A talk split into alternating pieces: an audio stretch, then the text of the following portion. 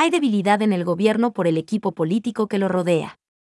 Agregó que en el futuro se acentuará la fragilidad del gobierno, más allá del declive que registra en su aceptación.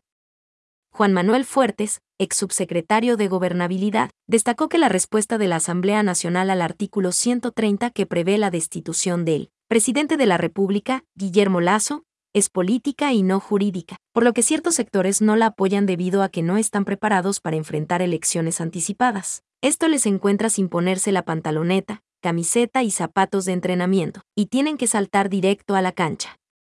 Contrario a ello, dijo, el correísmo tiene mejores condiciones para afrontar una elección anticipada y por ello desde el punto de vista orgánico algunas organizaciones políticas prefieren respaldar la estabilidad del gobierno. También reconoció que hay un ancho espacio de independientes que se juegan con otro tipo de intereses, pues muchos de ellos son conscientes que no regresarían a la gestión pública por voto popular. Estos días deben ser frenéticos para conseguir votos de lado y lado.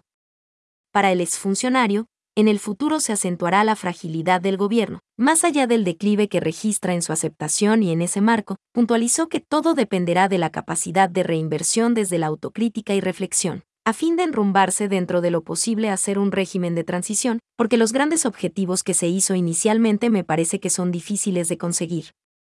Manifestó que como todo régimen, Lazo tiene su equipo político que está por encima del ministro de Gobierno, pues incluso se puede prescindir de este último, pero no de sus consejeros que contribuyen en la toma de decisiones.